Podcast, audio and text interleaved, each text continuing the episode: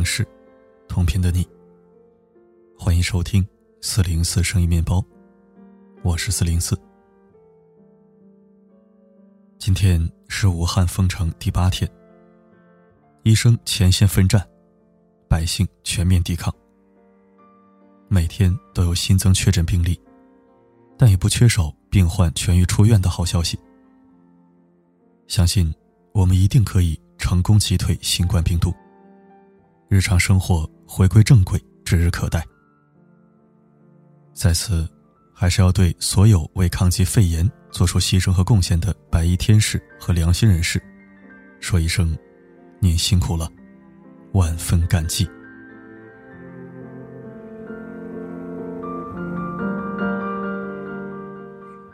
这些天，大家自觉隔离在家，一定憋闷坏了。既然不能出门，吃吃喝喝在所难免。况且又正值春节，提前备好的好酒好菜自然不会浪费。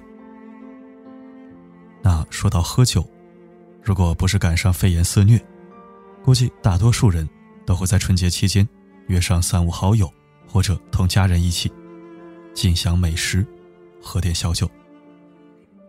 有人喝酒，就有人劝酒，这是部分中国人的风俗和习惯。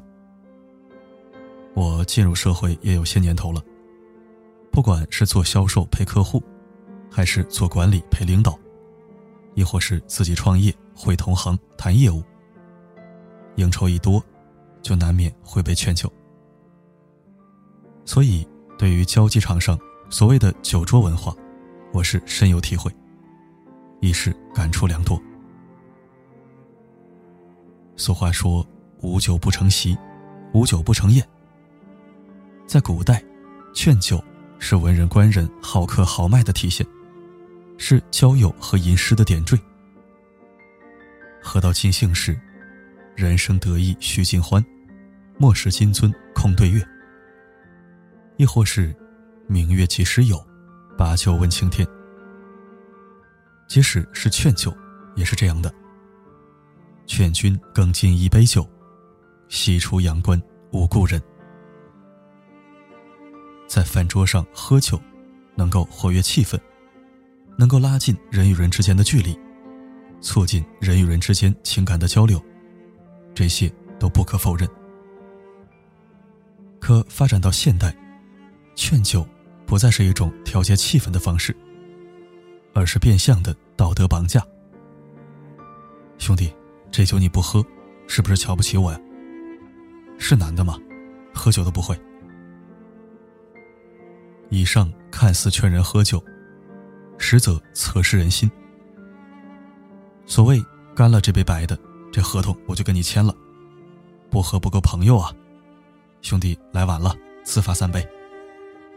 都是一种服从性测试。一种诚意测试，更是一种典型的权力彰显方式。活脱脱的一幅大型多人潜规则游戏场景，却还有人将这种恶俗冠冕堂皇的称之为酒桌文化。我的老乡阿航，去年年中从深圳调去外地做某一个项目的技术顾问，上司是个老头。成天就知道喝酒、收钱，平时工作就是签个名、盖个章。年末他们公司单位聚餐，喝完一轮后，他张罗玩敲七，就是数到七和七的倍数就要敲桌子。但不只是敲桌子，还有要罚酒。阿航被安排坐在他旁边，那老头第一次数自己喝，第二次数。就看着他，意思是自己是领导，阿航要替他喝。初来乍到又是领导，那就喝呗。老头第三次输，阿航犹豫了，可周围的人都劝他，领导岁数大了，就替他喝了吧。喝完起身要走，老头按住他的胳膊不让他走。第四次。阿航直接拿起瓶子站着吹，大家纷纷起立鼓掌叫好。老头眼里满是得意。下一秒，我抄起瓶子砸在了饭桌中央。阿航笑着说道：“在虚伪的推杯换盏中，我们看到的是刻在骨子中的奴性和等级观念。在酒桌上，人们真正关注的不是酒本身，而是喝酒的人。而所谓酒桌文化，不过是一群卖酒的商人推销出来的垃圾思想，不过是打着文化的旗号。”散播陋习，在扭曲的酒局上，酒成了使用权力的介质，把平日里掩盖在制度之下的权力欲、控制欲，转化为了实实在在的人身控制，使得病态的权力等级文化得以延伸，让原本正常的饭局，成了权力游戏的现场。二零一八年二月。冯小刚让女演员苗苗当众跳舞，被骂得狗血淋头。作为苗苗的长辈和提拔者，让她在酒桌旁跳个舞，怎么了？就算是自己的女儿，至少也应该先问问苗苗的意见，而不是自作主张。何况苗苗只是看似跟冯的关系很好，没有问当事人的意见，就是一种要求。而不是请求，而正是酒过三巡的冯小刚在掌权，苗苗一声不吭的服从，促成了看似和谐的游戏。所谓的“不喝就是看不起我”，翻译过来就是“你不虐自己就是不听我的，就是诋毁我的权势”。所谓的“你不喝就是不把我当朋友”，意思是说。你不虐自己就是没诚意，不想跟我混。在对方已经拒绝喝酒的情况下，还强制性劝酒，就是施虐，是对权力的上瘾。通过各种劝酒词，或者威逼利诱等方式，强迫对方把酒喝下去，是施虐的过程，是一种软暴力。掌权者。从中享受着控制的权利快感，而被劝酒者的屈服，实则是一种自虐，甚至自残。劝酒不恶心，强制性劝酒，不仅恶心，还是坏。二零一七年三月，梁某建了新房，邀请了吴某等众多好友饮酒庆祝。梁某在一桌喝完后仍不尽兴，遂带一瓶白酒换到吴某那一桌继续推杯换盏。借着酒劲儿，梁某吵吵着要与吴某当饮三大白。吴某平常酒量并不大，但现场人多起哄，又是难得的喜事。吴某碍于情面，连喝几杯之后便不省人事。梁某则找人一起将他送回了家。殊不知，第二天，吴某已呼吸全无，身凉如冰。一想到不胜酒力的丈夫因被众人劝酒不幸去世，吴某的妻子悲痛万分。把命丢在酒桌上，这种悲剧时有发生。二零一七年二月份，江西某男子在同学的生日宴上，与同学喝酒助兴。醉酒后无法走动，便在同学家里歇下。待同学父母发现他呼吸异常，赶忙将他送往医院。可是已经错过了最佳抢救时间，不幸去世。二零一八年三月三十日，滁州徐某与堂兄弟周某三人吃饭，徐某因饮酒过多，经医院抢救无效死亡。二零一九年五月十一日晚，东莞男子丁某与同事们喝酒聚餐，结束后骑自行车回家，因操作不当，连人带车翻到路边的排水沟里。根据交警部门出具的道路交通事故认定书显示，丁某血液中乙醇含量为二百零六点二七毫克每一百毫升，超过八十毫克每一百毫升就属于醉酒了。并认定丁某负此次事故的全部责任。据某卫生组织统计数据显示，在中国，每年有十万人以上死于酒精中毒，其中还不包括酒后驾车引发的撞车、被撞或跌倒坠楼等事故。不顾及他人感受，无节制劝酒，是最丑陋的酒桌文化。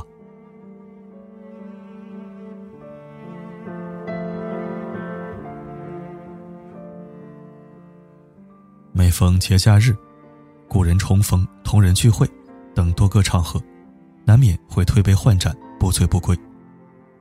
但请记得，一定不要劝这五种人喝酒。第一，开车的人，不要心存侥幸，用“老司机没问题，才几公里没事儿”这样的话来忽悠。即使少量酒精，也会降低协调能力、反应能力。还会影响对速度、距离的判断力。只要沾了酒，无论多少，都别开车。第二，喝酒容易脸红的人，脸红的人酒量更好吗？你怕是对上脸的人有什么误会？酒精也就是乙醇，在进入人体后，会被代谢为乙醛，再依靠一些酶。把乙醛代谢成二氧化碳和水排出去。有研究显示，有接近半数的中国人天生就缺乏这些酶，所以乙醛代谢不顺畅，就堆积在体内。接着它作用于中枢神经和血液，就会引起脸红、头晕、恶心等不舒服的反应。但并不代表喝酒不脸红的人就可以随便喝。过量饮酒会带来很多很多健康问题。第三种人是备孕、怀孕和哺乳期的女性。孕妇过量饮酒，可能会导致肚子里的胎儿患上酒精综合征，带来的风险包括胎儿的身体缺陷、智力和认知障碍。而哺乳期的母亲喝酒。不仅会影响母乳的味道，还会降低宝宝吃奶的量。所以，不管是即将成为妈妈，还是已经成为妈妈，女生们都记得尽量避免饮酒。第四，是吃这些药的人群。大家知道头孢吗？我记得有一种感冒药就是头孢类的药物。吃了头孢。若是还喝酒的话，轻则头痛胸闷，重则致命。除了头孢类，还有甲硝唑、替硝唑、奥硝唑、氯霉素、酮康唑、华法林、胰岛素、格列本脲、氯磺丙脲、苯乙双胍、磺胺类药物。所以说，当医生嘱咐你别喝酒的时候，一定要听话，不然出现不良反应。就只能怪自己了。第五种是肝脏不好的人，这就应该不需要我多说了。酒精在进入人体后，主要靠肝脏来代谢，所以过量饮酒伤肝啊。长期过量饮酒会怎样呢？会发生肝硬化，而肝硬化是无法治愈的。总之，不贪杯，不劝酒，珍爱宝贵生命，远离酒桌陋习。背包塞满青涩的回忆，就要踏上成长的旅程。就到这个路口，你就不要送我，你快回去。相逢又告别，一句再见。过去的感谢收听。最近更新的内容多数都和肺炎疫情有关，总发难免会让人焦虑和不安。虽然要面对现实，但也不能每天心神不宁的，所以就穿插着更新一些疫情以外的内容，让大家分散一下注意力。不然老是盯着疫情，这好好的人。都快成了神经质了。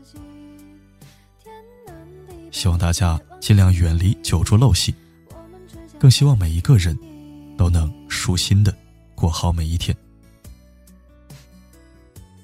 好了，今天的分享就到这里。我是四零四，不管发生什么，我一直都在。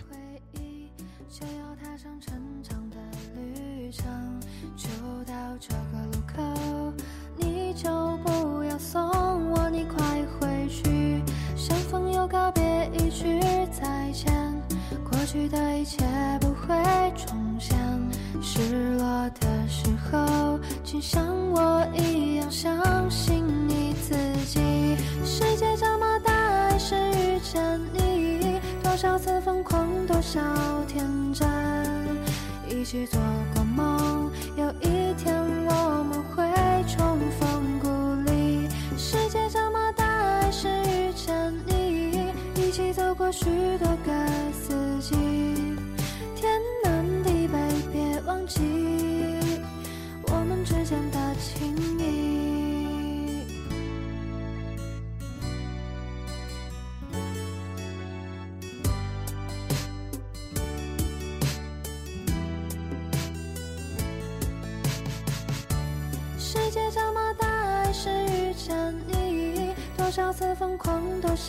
天真，一起做过梦，有一天我们会重逢故里。世界这么大，还是遇见你，一起走过许多个四季。天南地北，别忘记我们之间的情谊。世界这么大，还是遇见你，多少次疯狂，多少天真。一起做